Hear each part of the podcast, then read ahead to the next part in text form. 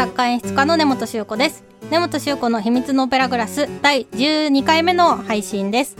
この番組は演劇に関わるスタッフの方をゲストに意外と知らなかった仕事内容や演劇との出会いなど普段は聞けないディープなお話をこっそりお届け。これを聞けば舞台の見え方がぐっと広がるそんなオペラグラスのような番組です。前回に引き続き今回もゲストは俳優兼振付師の小田弘隆さんです。こんにちは。えっとダンスエンターテインメント集団メボに所属しておりますえー野田弘隆と申します。よろしくお願いします。お願いします。前回どうでしたか？なんか最初はすごいこうテンションちゃんと上げて臨まねばと思ってたんですけど僕あんまりそそんなにこう上げ上げで喋る方じゃないのででもだんだんなんかいつものテンションにこうなっちゃっていたな大丈夫だったかしらと 大丈夫だったと思います。あありがとうございます。すいません。今回もよろしくお願いします。お願いします、ちょっと一個質問を。はい。えっとラジオネームなおさんから。ダンス未経験の俳優さんも多いと思いますが初心者でも踊れているように見える振り付けを作るコツってありますか？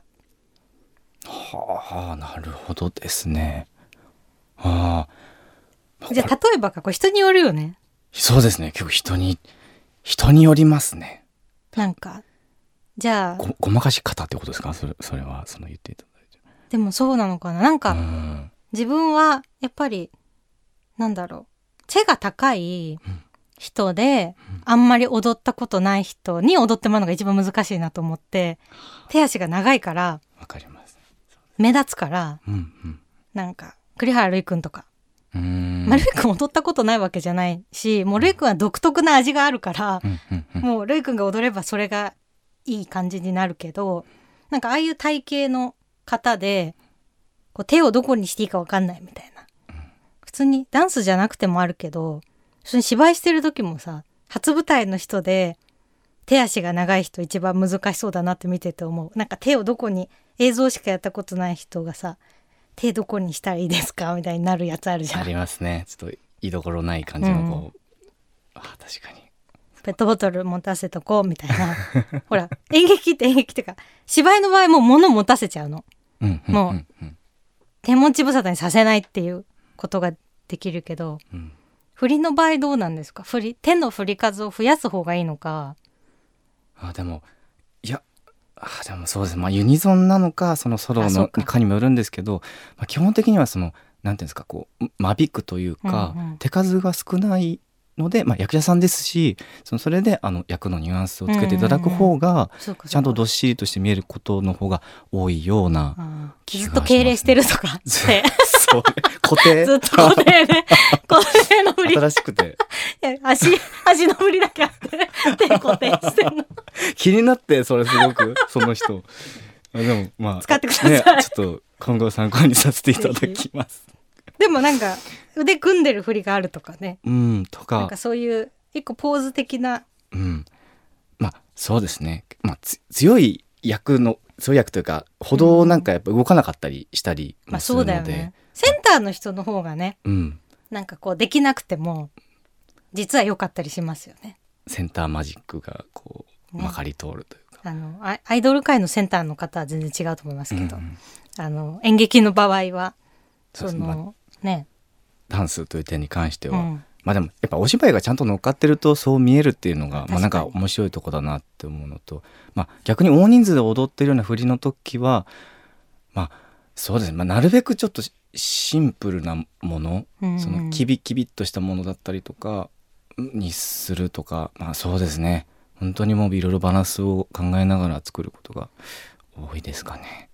例えば止まるっていうのが難しいよねあーあんま踊ってない。と自分も思うけどやっぱ筋肉が踊ってる人ほどないからうんうんうん。パッて止まる動きがある振りの方が難しいなと思う。確かに、まあ、ペランってしちゃったりそうそうってそそういううのはありますよね。いやでも本当にもうほんいろんな方を見ててもう十人十色じゃないですけどやっぱ皆さんも本当に癖だったりとか違うので。そうですよね。芝居と一緒ですようーんだなと思いますね。怒ることとかあるんですか？振り付けしてて怒るっていうかそのあの直接バーって言うとかじゃなくてうん。なムカつくなみたいな。ムカつくなはちょっとし 市場にね寄寄っちゃってるいやなんかこう単純にさ、うん。でもセリフ覚えてきてくれなかったらムカつくなみたいな。あ。覚えて振りをね練習してくれないとかそういうムカつきは多分ねみんなうん。それぞれあるけど ムカつくはちょっと言葉が違いますけど。いやでもまあまあありますよね。っていうか、まあ、そんなあるかっていうとあれですけどなんかあのまあ振りを入れてすぐできるできないっていうのはやっぱこう皆さんそれぞれ経験値が違うから、あのそれはもう本当そそれぞれだと思いますしスピードはね。まあほんうん、本番に向けてどうこうその人がこうブラッシュアップの期間を自分に設けてるのかって、やっぱなんかまあ言い方あれですけどサボってる人はすぐ分かっちあまあゃうというかそうですね。だし、まあ、やっぱその稽古の中うんうん。一回一回の大事な稽古の中で、まあ、まあやっぱりこう振りは、まあ、セリフと一緒で覚えてこようよというか、んんん。とかっていうのは、まあ、なかなかそんな言うようなこともないですけど、まあ、そういうのはちょっといけないぞっていう時はあることもあったりなかったり。やっぱ年々ねそういう人に遭遇する率は減るじゃないですか。そうですね。若い時は、なんか自分も伝え方もわかんないし、うんうん。っていうのでなんかこうムカつくなってことあったけど。あ 野田さんの今喋ってて思い出したけど、はい。野田さん怒るとすごいグミを食べる。なんかめちゃめちゃ甘いもの食べてるっていうイメージ、ありましたね。そうでしょ。グミめっちゃ食べてた時あって本当に怖かったもん。いやもう人に言えない分をまあ咀嚼で なんとか解消しようと思ってグミグミめっちゃ食べた時ありましたね。あったよね、うん。死ぬほど買ってきててうわ、うん。超イライラしてんだなと思ってバレてたんですね。いや全然バレてます あでもグミはちょっと卒業しました。あよかったです、はい。もうおかげ 30, さまで。30代ですからね。怒っちゃんとね言うっていう。そうですね。まあ伝え方もねそれぞれ大事ですから。いやでも難しい。やっぱ人と物作るっていうのはもう座組によって全然違うから。そうですね。ね。なんか方程式がなさすぎて。うん。何年やってても難しいなっていうところに直面することはありますよね。よっぽどなんかシリーズものとかってなると、まあねその共通するキャストの方がいらっしゃったりすると、雰囲気とかがねできてたりしますけど毎回ね結構違う場合が主な気がしますしねなんか。ね。うん。そうだと思います。前回もちらっと聞いたんですけど、はい。そう出会いがそもそも何だったのかっていうのを前回喋り忘れたなと思って。あはいあの私が普通に役者としてお声掛けしたのが最初なんですよ。マジ懐かしい。そうです。記憶ですね。で多分その出てくださいっていうのを言いにはい。出てる芝居のはい。を見に行って言ったんだよね。そうですね。その声かけていただいて。そんな そんな経験なかったのでその本番終わりに急にそんな 呼び止められてなんかで出てくれませんか？みたいな、うんいや面白い方だなと思っていやいや。ご一緒させてもらいましたね。その時が初めてでしたね。でもなんか本当に出てもらえないかなって半分ぐらい思ってたの。へええすごい。でも一か八かでこう言ってきてくれてたんですね。そうです。やめてその告白みたいに言わないで。言ってきてくれたんですね。いやでもいやでもなんていうんですか。いや昔からというかなんかこうなんですかね。ちゃんと落ち着いてこうらっしゃるからね本さんが。こう物おじしなそうというか、で昔の方がそのやっぱ直接言う以外さうん。連絡手段も、まあ、そう私もどっか事務所に所属してるとかじゃないしうん。なんかもう誰かに紹介してもらって見に行って会うみたいにしないとうんうん、なんかオファーをどうやって出すかとかも分かってなかったなと思う。へえ。あそこそういうことか。その後喫茶店で会って企画書渡して、あそうでしたねランブルね。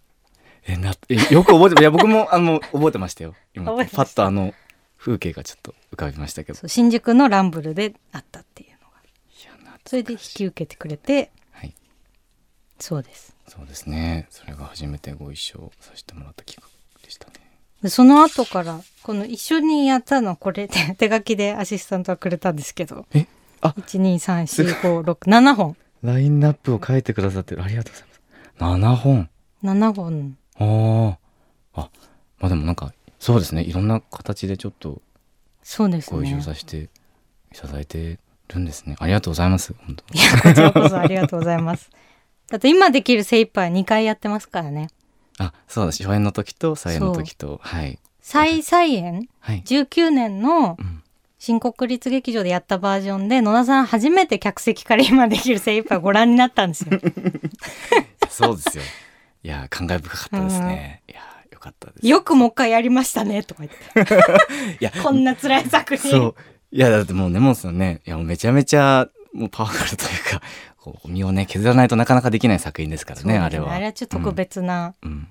やつですけど、初演の時から根本さん変わってないですねとか言って芝居全く一緒だったとか言って1ミリも成長してないやつみたいに違う違う。いやいい意味でですよ。いやすごくいやいやいやいや、はい最初にやった頃からね。ね。そう素敵だったので。いやでもあれはま違う初めて自分以外のさキャストが全員変わったのよ。うんうんうんでなんだろうな。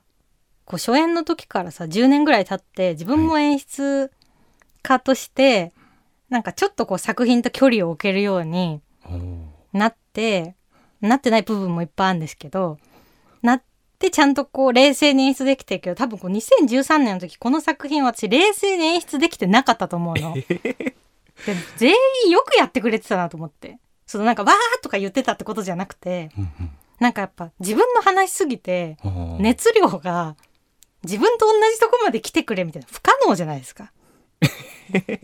え特にあの野田くんの役はやっぱよくあんなやってくれてと思ってます。いやでもき出してくださってましたから。いいや。いややでも凄まじかったですね。でも。私なんかもう見ててさ小日向くんがやってたじゃん、はい。大変だなって思った。いやもう辛くなりました見てて。なんかああと思いながら。そうだよね。あの役がいやあの役がやっぱ一番辛いんですよ。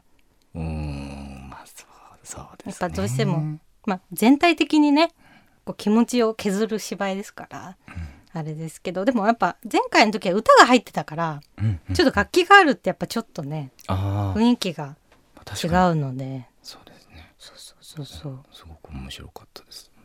ありがとうございます。そんな公演もあって なんかね。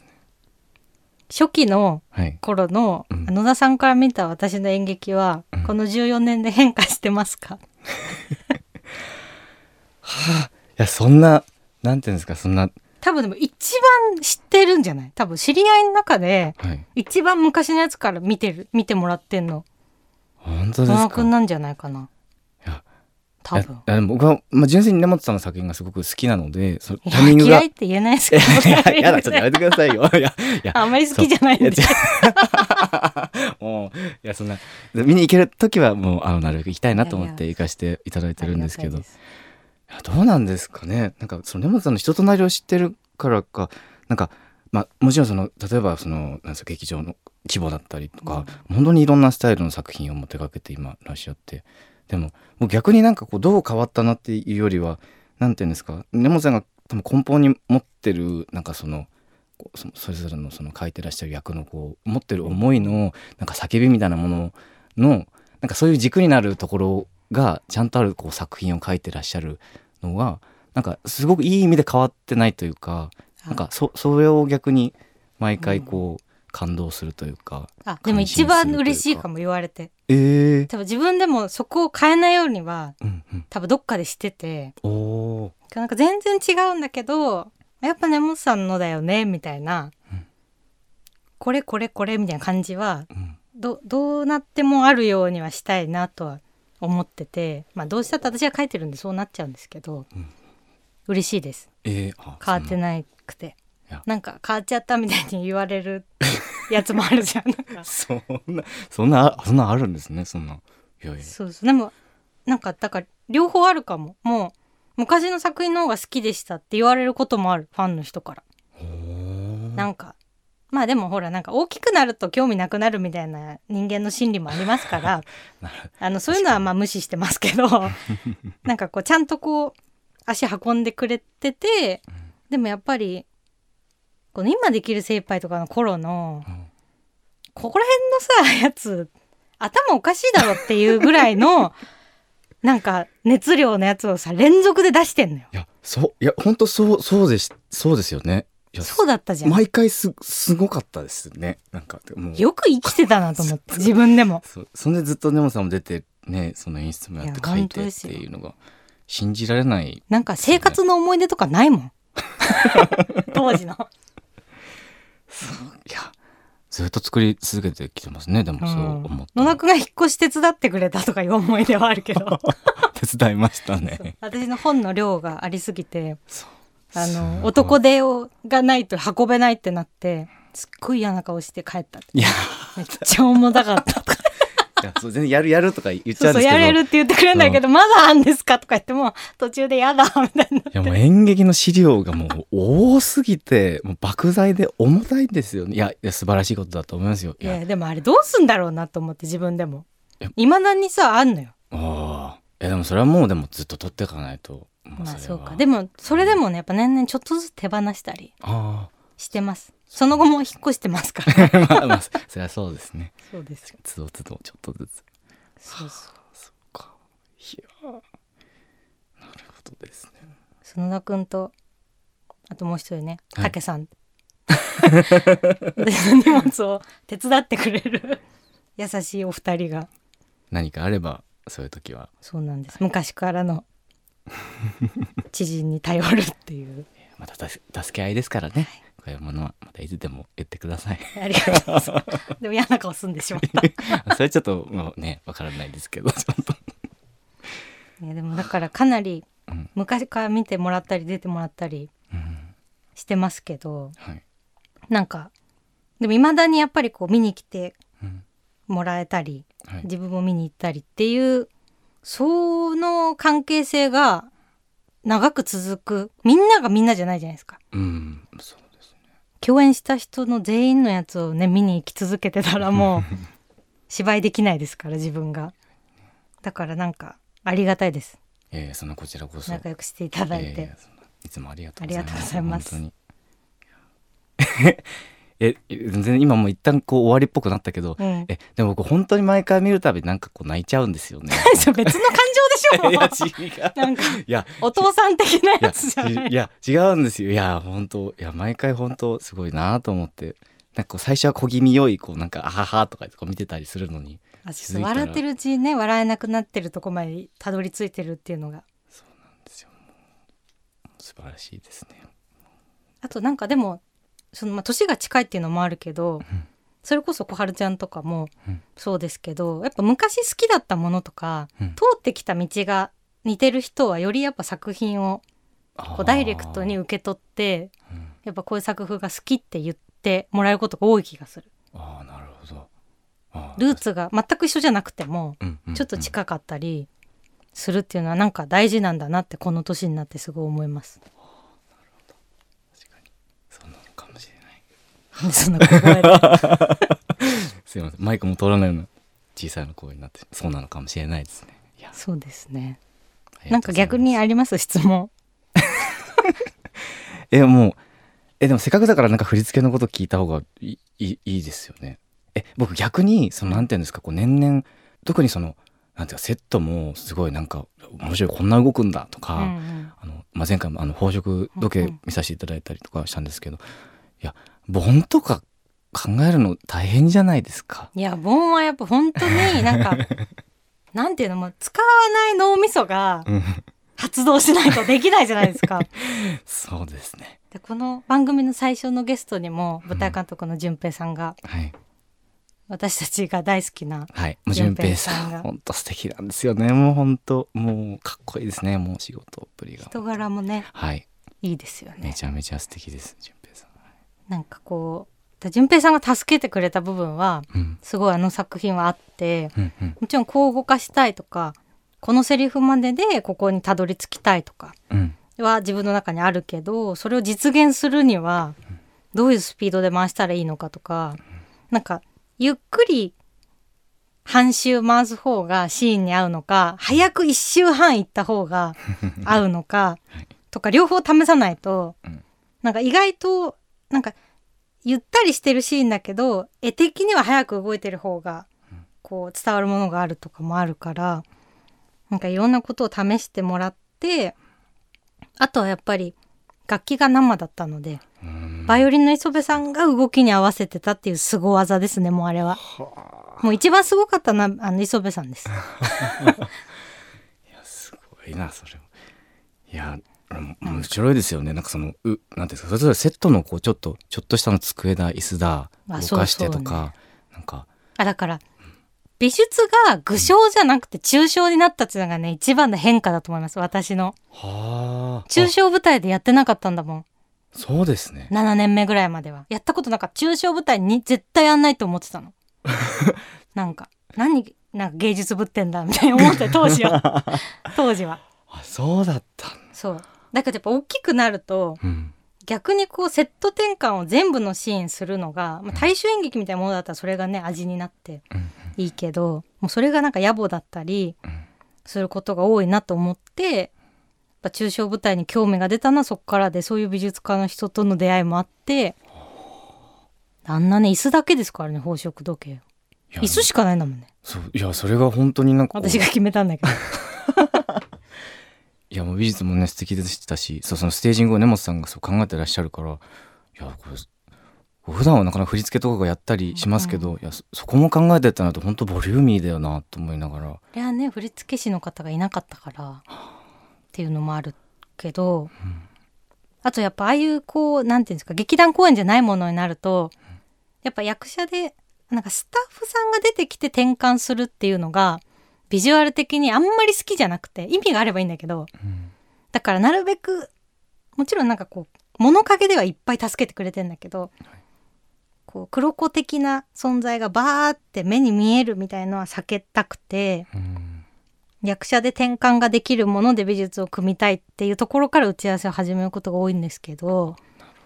でもやっぱ椅子によってはさすんごい重たいのとかあんのねあれ 確かにもう持ってきてもらうまで分かんないですからねそうなのちょっと重さは、でなんかこう椅子をさ選ぶ日にさうん。めちゃくちゃビジュアルはいいけど重たいなみたいな。うん。これじゃあ頼めんのはもう後藤さんか小日向くんだなみたいな。ちょっとなんか小池さんとかには言えないこれ持ってくださいとか気軽に。それは言えない。そう。45公演これ動かすの？みたいな感じになるじゃん。そんなこと言わないけど。みんなやってくれてるんですよ。でこっちの勝手なあれとしてで結構後藤さんにそれこれさ重たいんだけどちょっと後藤さんこれ言っていい？とか言って「あ全然いいよ」みたいに後藤さん言ってくれるから。ありがたいですね。ありがたいです。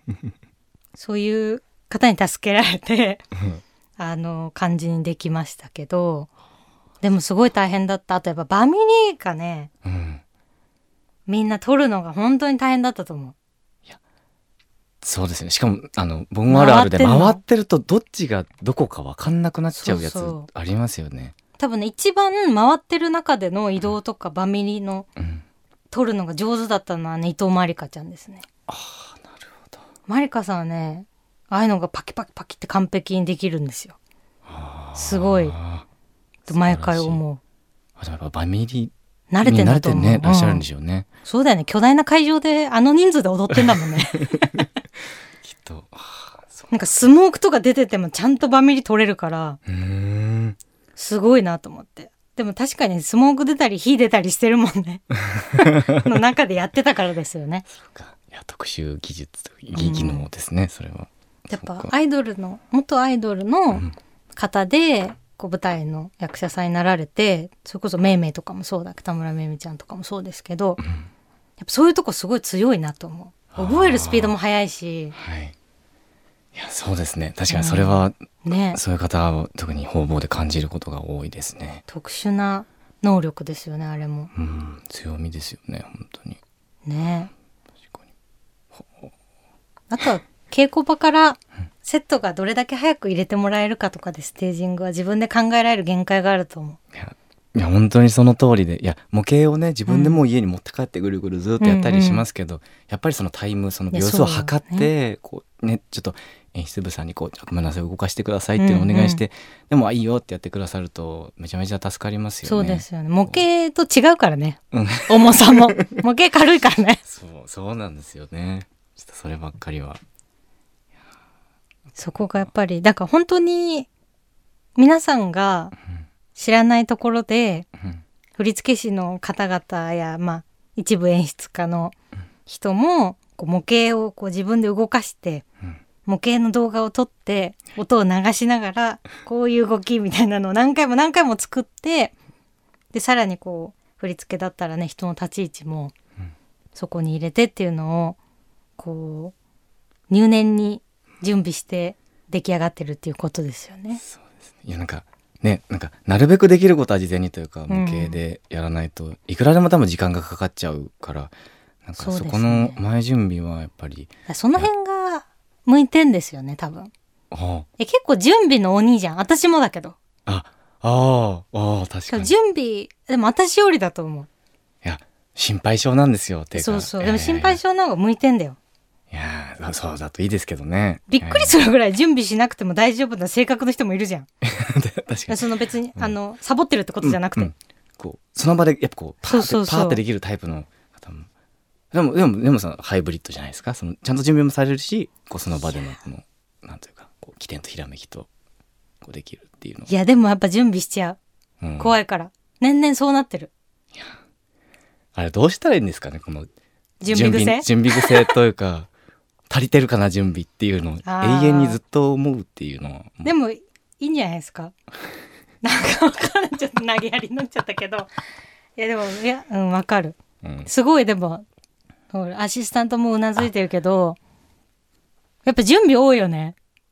準備多いんですよ。やっぱそうでもあの人も私に似てたからね準備多い。あいいそうなってるんです。でもあ多い方がまあ何かあった時に、ーそうですねうん、まあ手荷物も多くなりますけどね。そう心配性だと。そうなんですどんどんカバンが重くなるのと、うんまあまあ最近はもうここまでなんかこの曲のこのこれをここまで考えた人はうん。もう自分以外いないんじゃないかって思えるぐらいとりあえずもうやるだけやったなと思ってもうあとはあすごい。頑張ろうってあと演劇のいいところはその稽古期間があまありますからねね。初日に全部がバッて100%できるわけじゃうん。ない,、ないというか稽古初日そうにね。連動をだんだんこう上げてそうそうそう。こう変わってくね、はい面白さも稽古であるしね。そうですねっていうように思うようにしてますでももう準備癖は治んないんで 準備して準備したものをなんか手放せるうんあの勇気をうん年とともに 習得しようとはしてます、ああなるほど。うん、手放さなかったですから昔は。ああ。どえ昔どうしてました？えー、もうどういうどういう質問？えでもなんかそれでイライラしてたんじゃない？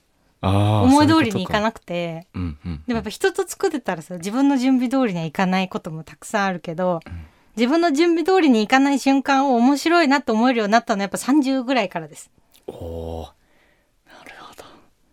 だから2017年以降ご一緒してないですから、うん。またご一緒したらちょっとあのあ結構もうなんかふわっふわっとはしてないな。なんかあの なんか丸くなったなみたいな。思っていただけると思いますよ。そうそうか。いや、うん。別にでも僕そんな超もうピリピリっていうのはそんなにでも感じてなかったですけどねでもと当時あじゃあありがたいです。多分まあ見せないようにきっとしてくださってたと思うんですけどいやいやいや、ピリピリした性格だからじゃない。ピリピリの度合いがお互い高いから。そうかもこれぐらい普通っしょってそうそう思ってそうそうそう。よくないです。その可能性はありますねそうです。気をつけましょう。気をつけますはいあと最後にはい、一個絶対皆さんに聞いてる質問があって、はい振付師に向いてる人はどういう人だと思いますか？そうかそうですよねこれを聞いていらっしゃる方で。こう目指してるって方もそういるかもしれないですもんねいやそうですねいやでも準備。準 準備はまあねその人の特性の部分でもある、まあ、準備も、まあ、すごくこう強みにもなると思いますし、そうですねでもまあ演劇の振付師にに関して言うなら、やっぱ芝居心がある人の方がですね。やりやすいと思います。そうですよね。お芝居が好きうん、な人の方がね。そうですね。の方がきっとその役者さんともこうんうん。う寄り添いやすいというか、なんか浮かびやすかったりとか。確かに。うん。なんか踊りの話はい。でやっぱ言われるよりも、うん。いやこういう役でうん。こういう気持ちだからこの動きになってるみたいな説明の方がね、うんうん。俳優さんには届きやすいですよね。そうですね。そこがやっぱこう共通で確かに。あった方がうん。確かに作品にはいいですよね。うん、なんかそんな気がしています。まあとはまコミュニケーション力はねなんだかんだでも必要なんですかね。まあ、てか座組で必要必要。なんか今日それめっちゃ思っただしでもこののももう終わる瞬間に言う話じゃないけど、やっぱあのねあのー初めて一緒にやる時とか、うんなんかまあ初めてじゃなくてもですけど、はいこう自分がとってもやりやすいなって感じる、まあ、逆もそうですけど、うん感じるスタッフの人ってどんな感じなんだろうなっていうのは今日はね大勢いる打ち合わせがあったのでうん。考えてたんですよ。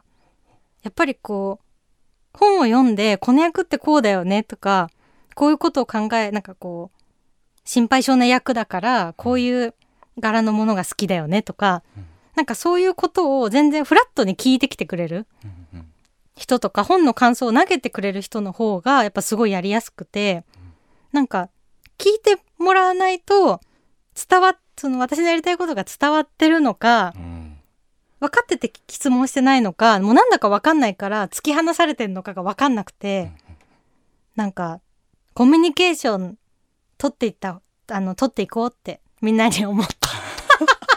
えでもめちゃめちゃ大事で。そうそう。ひなんかお互いのヒントになりますしねそうなんです。こが、私もそう逆も多分私も閉ざしちゃったらうん向こうもねこうヒントがなくなっちゃうからうん。なるべく打ち合わせでは言葉数多くめちゃくちゃ喋るようにしてるんですけどあのそうなんですよ。だから喋ってくれる人っていうか提案があったりうん。提案がなくても質問だけでもうん。全然こうやっぱ何を考えてるのかが分かるのでありがたいので確かにコミュニケーションうん。大事ですね。そうなんか心配性なのもちょっとあるのかもしれないですけどなんか僕とかは。でも、うん。なんかそういうところからやっぱちょっとずつこうね共通のものがこう見えてきたりするのかなと。確かに。はい。ああとあとはこれです。笑われた怖い可こぶってまこれです。す やっぱこうねこう愛情とあ。まあ責任感というかみたいなものがまあ大体みんなもあると思うんですけど。いや大事大事ない人いるよない人いるよ。たまにたいまにいる。本当？いやでも、うん。なんかその大きさってやっぱ見えるんですよ。その人がどれぐらいのそういう気持ちでいるかであのもう全然そうやっぱこう作品力というか空気がすガラッと変わるのいでや本当にそうです。そうそういうパワーを持った方はすごく重宝されるなっていうのをすごい感じますね。わかります。この間まで石木くんと一緒にやってても久々に石木くんのあの感じを体感して思いました いやようちゃんはもうね愛の人ですからね。石木くんを嫌いになる人は絶対いないと思う。素晴らしいぐらい。やっぱでもやっぱあれだけこう、まあ、石木くん以外もたくさんねそういう人いますけど、うん。作品に前のめりでね、うん。愛情を持ってやってくれる人とかいるといるだけで全然稽古場の雰囲気も違いますよね。そうですね。すごくやりやすいというか、うんありがたいですね。そういう人であろうと思います。僕も僕も頑張ってそうあろうと思いますはい。はいじゃあそういう人はぜひ、まあ、振付師以外もそうですよね。まあでもそうかも演ですね劇のね、うんやっぱ人と物を作るっていううんうん部分ではすごい大事ですから、はいぜひあのそういう方はぜひ目指していただいて。はい。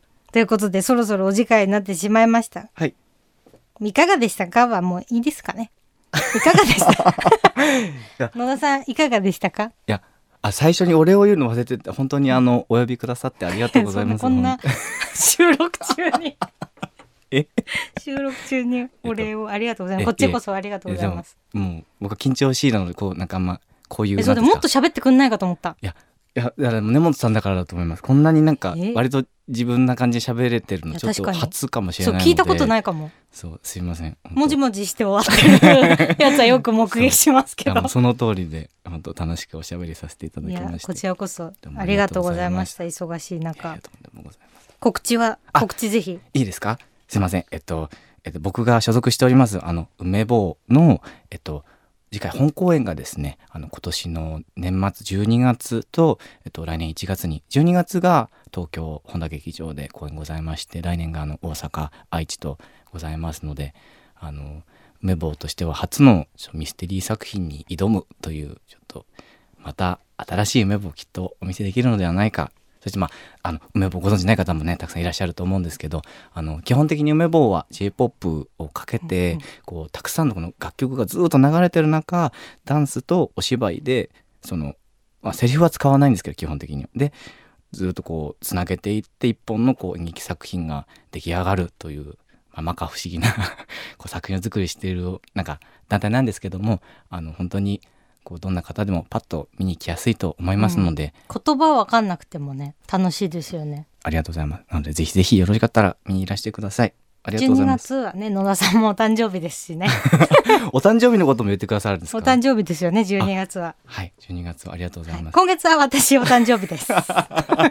本当だ。ハッピーバースデー、おめでとうございます。ありがとうございます毎年忘れないでくれてありがとうございます。誕生日をあ、ね私2そうですね。年に1回ぐらいちょっと忘れてごめんなさい。とんでもない。いやいや早めになんかお言っとこうと思ってあ今年は。優しい。おめでとうございます。優しいのか。お互いに。ありがとうございます。ありがとうございます、はい。ということで今回もゲストははい。俳優兼振付師の野田博隆さんでした。ありがとうございました。ありがとうございました。ということで2回にわたり梅坊から野田さんにゲストで来ていただいたんですけれどもやっぱあの長く演劇を続けるようになって昔から知ってる演劇の方と喋るのが楽しいなって近年あのすごい思うようになってこれは続けてきたからできることなのであの50年ぐらいね 続けてもう昔の話とか忘れてる頃にあのまたいろいろお話したいなって。別に50年後まで喋んないってことじゃないんですけどあのっていうのもいいなってあの今日喋りながらとっても思ったしあの私もまたいろいろ頑張って続けていこうという気持ちをもらいました。ということで今後の根本修子についてはっていうまたこの先週先週じゃないや。この間も書いてあったよくわかんない文章が台本に書いてあるんですが今後の根本修子についてはこれね私のお知らせが今ないからか。なんかあんじゃないの？こうなんもないのか。なんもないのか今。あの働いてんです。今月あの9月10月とすごく忙しいんですよ今。すごく忙しいみたいなのをさ自分で言う人のこと嫌いなんですけど今やっちゃったけど あのあれこんなに毎日私なんで朝から晩まで働いてんだろうって思うぐらい働いてるのであのその働いた形跡はねあのもう少ししたらちらほら出てくると思いますんで皆さんぜひあの X やインスタチェックしてください。番組では皆さんからの質問やメッセージを受け付けています。オーディ根本修子の秘密のオペラグラスのページにあるメッセージフォームからお送りください。番組内でメールが採用された方には秘密のオペラグラスオリジナル秘密のステッカーをプレゼントいたします。番組の感想は X でもハッシュタグ秘密のオペラグラス秘密のはひらがなオペラグラスはカタカナでお願いします。次回の配信は再来週10月19日木曜日朝7時です。年齢が変わってます。怖い。34歳になってる。ここまでのお相手は根本修子でしたまたね Audi.